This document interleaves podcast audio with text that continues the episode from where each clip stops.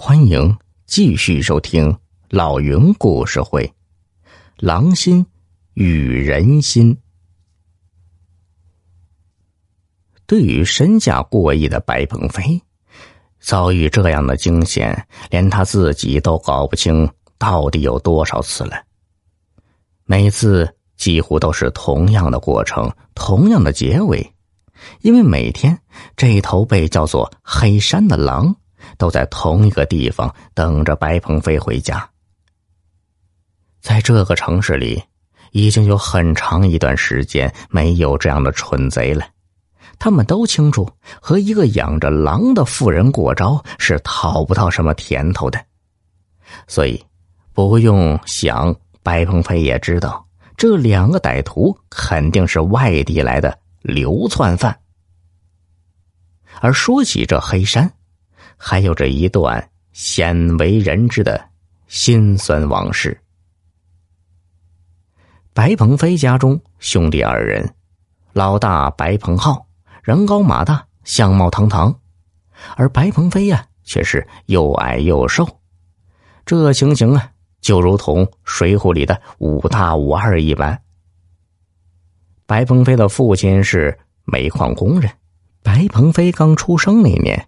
父亲就在井下遇了难，母亲含辛茹苦的把这哥俩拉扯大，知道凭自己的能力再无本事可以给这哥俩说亲成家，于是，在白鹏飞二十岁那年，母亲把哥俩叫到了一起。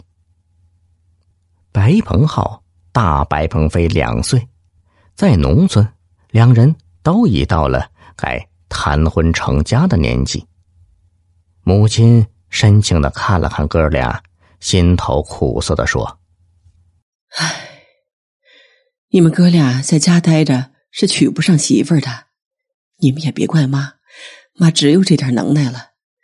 要不你们哥俩出去打两年工吧，挣钱多少都无所谓，要紧的是看能不能领回个媳妇回来。”于是，这哥俩。一同去了南方。两年后，哥俩又从不同的两个城市相约着一块儿回到了家。白鹏飞身后跟着一个又高又白净的四川女子，而老大白鹏浩却是孑然一人，一脸的沮丧。那年夏天，白鹏飞一家和那四川女子都住在那三间破瓦房里。白鹏飞看着哥每天垂头丧气的，就像自己的女朋友多和大哥说说话，开导开导他，而自己每天一早就去镇上打些零工贴补家用。白鹏飞每天都很晚回家，回来时总不忘买一些好吃的好喝的带着。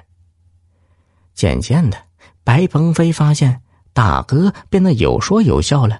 他心里也特别高兴，就想着明年回四川，无论如何也要让自己的女朋友给大哥介绍一个对象。这一天呢，白鹏飞和往常一样很晚才回，家里停了电，屋里点着蜡烛，白鹏浩和母亲以及白鹏飞的女朋友都在那里默默的坐着，似乎有什么事。白鹏飞看不清他们脸上的表情，过了半晌，白鹏浩才说了话：“呃，兄弟，你把小兰让给哥吧。”你说什么？白鹏飞几乎不敢相信自己的耳朵，就去看小兰。小兰就是白鹏飞从外面带回来的那个四川女人。谁知那女人低着头，一句话也不说，这无疑就是默认了。用不着说什么，这中间一定是发生了什么。白鹏飞急了眼，又去看母亲，母亲这才说了话：“鹏飞呀，你比你哥能说会道，要不你就再另找一个吧，他们都好上了。”白鹏飞无论如何也不相信自己的母亲会说出这样的话来，这叫什么？这都是些什么样的人？白鹏飞一怒之下连夜离开了，他发誓再也不回这个家了，永远也不要见到这些所谓的亲人了。